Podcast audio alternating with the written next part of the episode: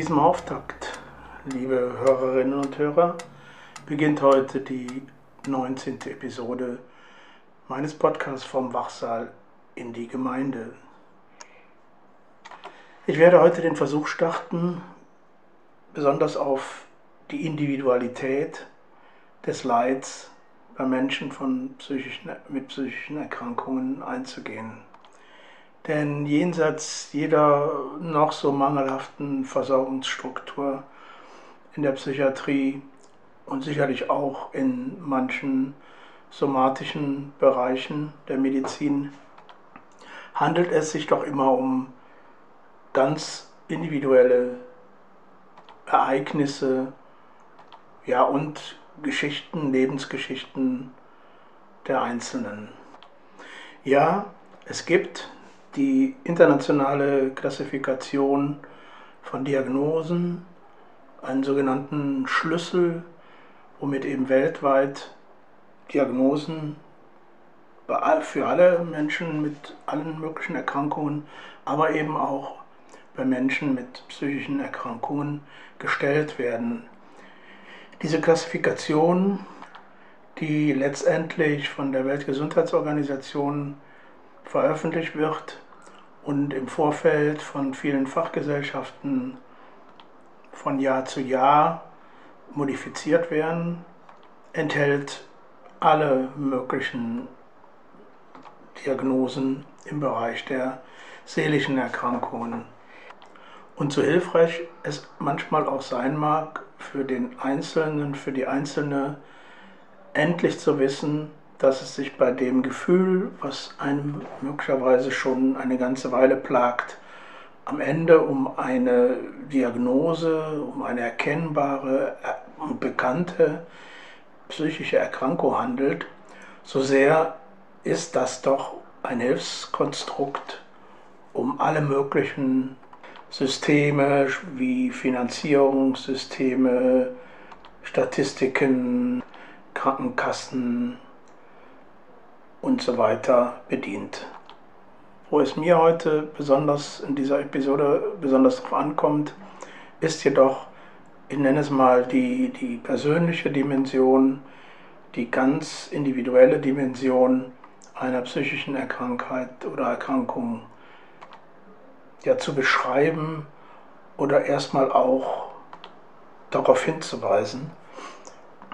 Jede Lebensgeschichte in Klammern, es gibt nicht die Krankheitsgeschichte, denn die Geschichte einer Erkrankung oder der Entwicklung einer Erkrankung ist immer Teil der gesamten Lebensgeschichte, offenbart bei näherer Beschäftigung damit immer auch Erklärungen, Vorstellungen, Motivationen, Erkenntnisse, die dazu helfen zu verstehen, wie sich denn psychische Erkrankungen entwickelt haben.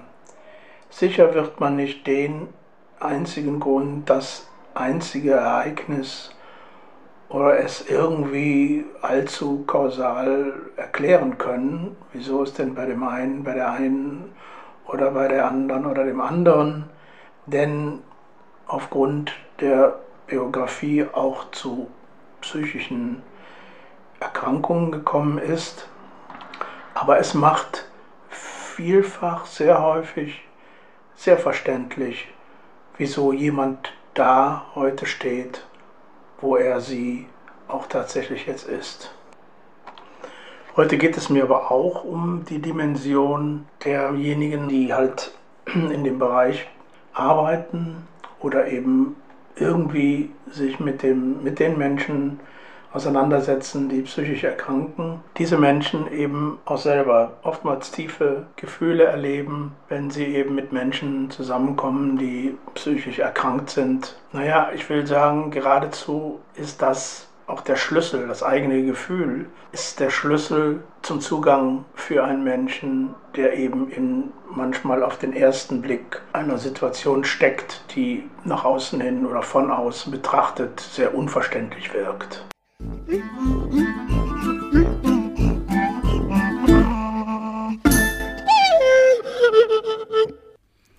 Vielleicht ist dieser Begriff des persönlichen Leids oder der ja, des Leidvollen eigentlich der falsche Begriff. Denn es geht ja in den in meisten Fällen von akuten psychischen Erkrankungen ja doch um tiefes, ein tiefes, extremes Gefühl oder eine Gefühlslage, die wirklich schon über das übliche Maß hinaus was jeder von uns mal kennt, Tiefs, Hochs und so weiter, Verwirrungen, Erschütterungen, aber dieser akute Punkt oder diese akute Phase bei Menschen mit psychischen Erkrankungen ist so aus meinem Erleben und darum kann es ja nur gehen, denn ich kann ja nur von meiner Perspektive als als dabei Seiender irgendwie ähm, berichten, waren es doch schon extreme äh, Ausnahmezustände und ähm, die sich sicherlich jeweils je nach Erkrankung, je nach Zustand schon auch noch etwas differenzierter beschreiben lassen. Gibt es da die ins Schwarze versunkenen, so kann ich als jemand, der diesen Menschen begegnet, erstmal nur wahrnehmen und sehen, dass er oder sie einfach nicht brechen kann, in sich gekehrt ist, so scheint, als ob sie sich bald auch nicht bewegen kann, einfach gelähmt. Jemand in dieser Verfassung ist kaum verbal erreichbar. Man bekommt keine Antwort auf Fragen. Man hat noch nicht mal den Eindruck, man wird wahrgenommen. Hört man später beim Gespräch, wenn es wieder mal geht, mit diesen Menschen, oftmals Äußerungen wie, man sei so sehr in sich gekehrt, dass man das Außen zwar wahrnimmt, aber quasi nicht darauf reagieren kann. Das führt mitunter bei Menschen, die außerhalb sind, dieser, außerhalb dieser Gefühlszustände sind, ja, fast zu aggressiven, ärgerlichen Reaktionen, weil man einfach nicht begreift, wie man in so einem Zustand überhaupt sich nicht regen und reagieren kann. Klar ist das Leid, klar fühlt man sich da äußerst schlecht, aber man hat die eigene Kraft nicht, sich daraus zu befreien. Und vor allem, man hat den Gedanken, den oft immer wieder kehrenden, kreisenden, unendlich kreisenden Gedanken, dass dieser Zustand des Ohnmächtigseins, des sich nicht bewegen Könnens, des emotional sich nicht bewegen Könnens für immer anhalten wird, niemals aufhören wird und es überhaupt keine Perspektive gibt, dass das sich mal wieder zum Guten wendet. Das ist, glaube ich, so weiß ich es aus vielen Beschreibungen, dieser schier unendliche Druck auf die Seele, da nicht mehr die Angst zu haben, da nicht mehr rauszukommen und oftmals da auch an Auswege zu denken, scheinbare Auswege zu denken, nur noch seinem Leben ein Ende zu setzen, kann eine Erlösung für diesen Zustand bedeuten.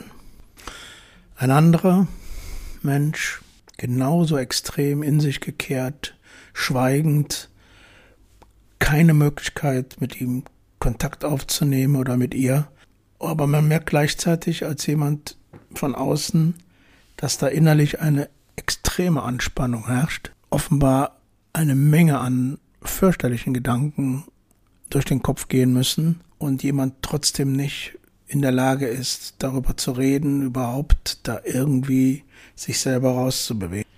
Eine unendliche Angst zu spüren, so wird es beschrieben, aufgelöst zu werden, sich selber zu vernichten oder vernichtet zu werden, eine so unglaubliche, gnadenlose Einsamkeit zu spüren, dass man sich als nicht Betroffener am Ende nicht in solche Gefühlszustände wirklich reinfühlen, reindenken kann.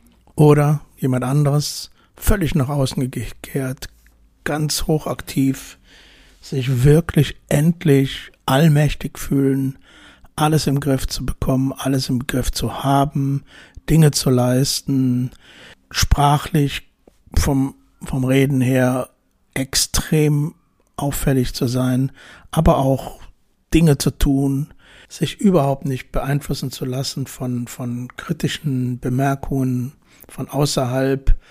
Man möge doch etwas langsamer tun, man möge sich da nicht in Unglück stürzen, indem man irgendwelche Dinge sagt, die einem später leid tun oder ganz und gar andere Sachen tut, die einem später auch leid tun werden. Überhaupt keine Einflussnahme.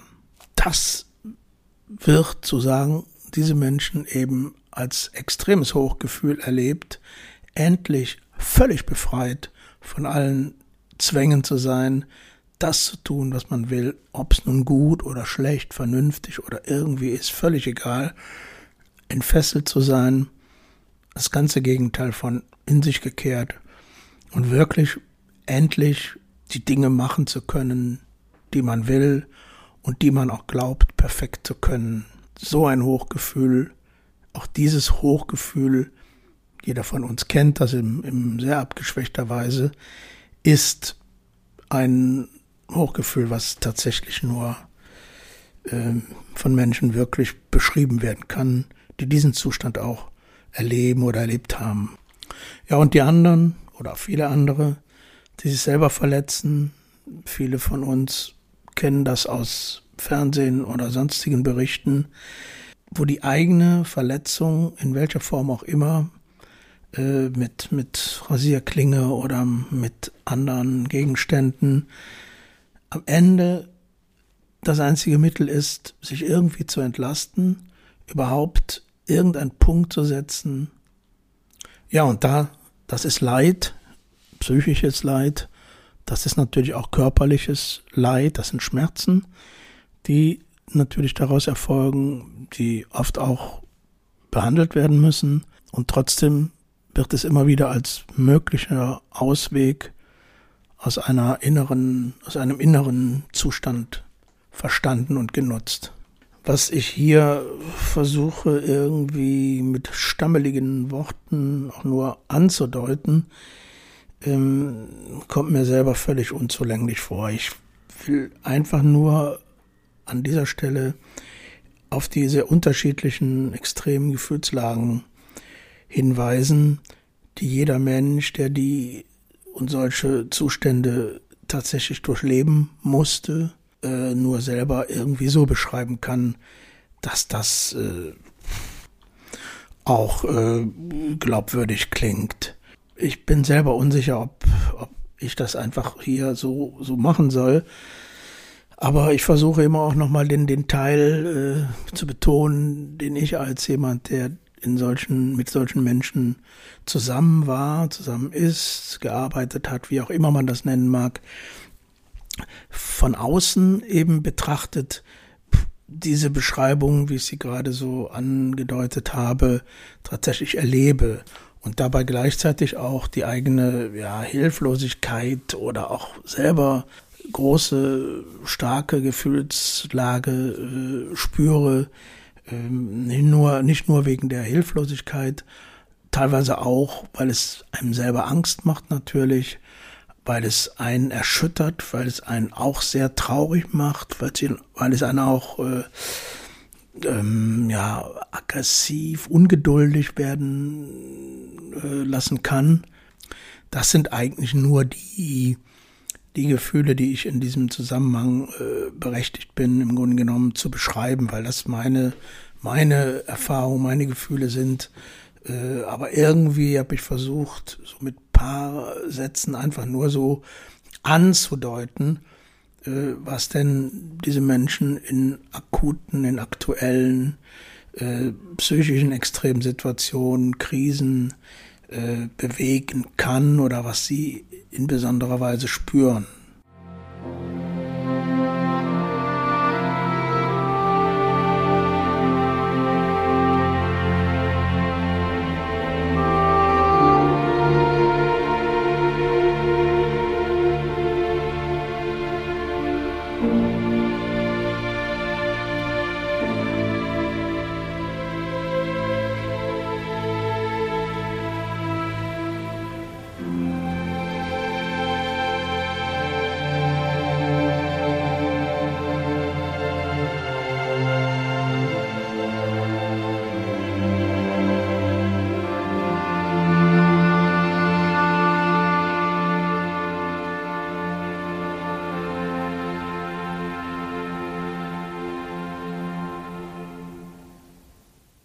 Hallo Bernd. Hi Klaus. Grüß dich. Heute haben wir uns ja bei diesem unglaublich heißen Sommertag ein nicht ganz so leichtes Thema vorgenommen. Wir beleuchten ja so ein bisschen die persönliche Dimension, sage ich mal, psychischen Leids und alles, was damit zusammenhängt. Und ich erinnere mich komischerweise heute auch daran, dass immer eine ganz, ganz ganz eigentümliche äh, Atmosphäre auf den geschlossenen Aufnahmestationen herrschte, wenn solche Sommertage waren. Man hatte so das Gefühl, da verdichtet sich der, der Schrei der Existenz äh, auf, auf einer Station. Naja, das nur so am Rande. Erstmal bin ich gespannt, wie du heute und welchen Song du uns heute vorstellst und mit welchem Text vor allen Dingen. Zwei Songs, in denen es beide um die von dir gerade auch angesprochene starke Emotionalität des Menschen geht und die starke Anrührbarkeit. Okay, liebe Zuhörer, im Eröffnungssong der heutigen Episode heißt es am Ende, Life is a strange thing, when you know how to use it, it's gone. Klingt ein bisschen deprimierend. Bevor ich wusste, dass dieser Song am Beginn der heutigen Episode stehen würde, hatte ich bereits mit meinen Tracks in eine ähnliche Richtung gearbeitet, was ich total faszinierend fand und äh, wie ich eben mit Klaus besprochen habe, er auch. Leben heißt lernen, lieben und unvermeidlich eben auch leiden. Und am Ende, it's gone, wie im Eröffnungssong, steht der Tod. Ich möchte heute einen großen Zeitsprung mit der Musik machen. Es geht auch um Sprache dabei, die Texte der Songs. Die Art, einen mentalen Zustand zu beschreiben, ganz gleich ob einen gesunden oder einen kranken, war für mich immer mit dem folgenden Lied verbunden. Ich bin der Welt abhanden gekommen. Ob das in der Absicht des Dichters lag, der den Text geschrieben hat, der später mehrfach vertont wurde, lasse ich mal dahingestellt, aber ich finde die Beschreibung überaus passend.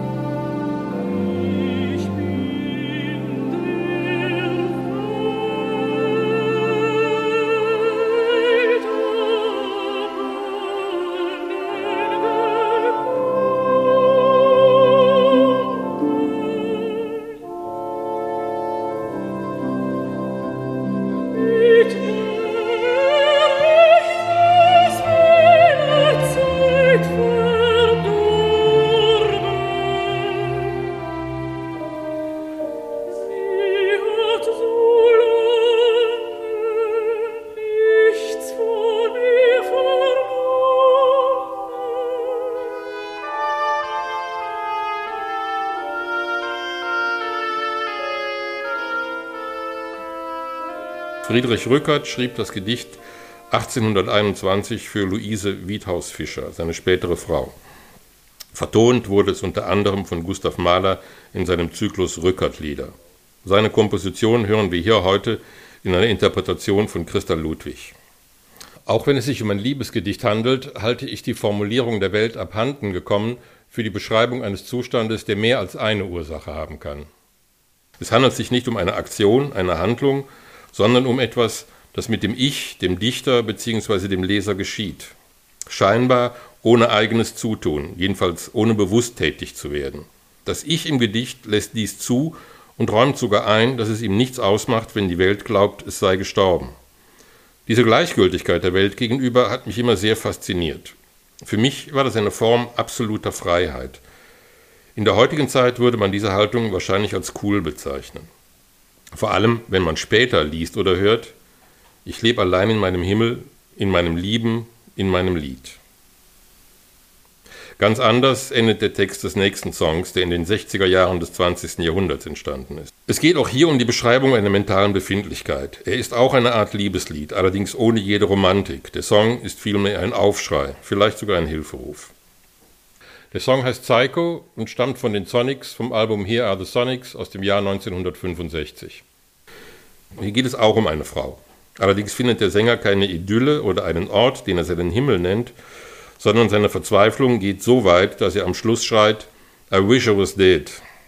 Kein Glück, keine Ruhe, es gibt keinen Ausweg mehr. Zwischen diesen beiden Songs liegt nicht nur mehr als ein Jahrhundert Musik- und Lyrikgeschichte, sie beschreiben auch einen emotionalen Zustand auf denkbar gegensätzliche Weise. Die Sonics gibt es übrigens immer noch. Sie haben in den letzten Jahren vor Corona sogar einige Konzerte in Deutschland gegeben.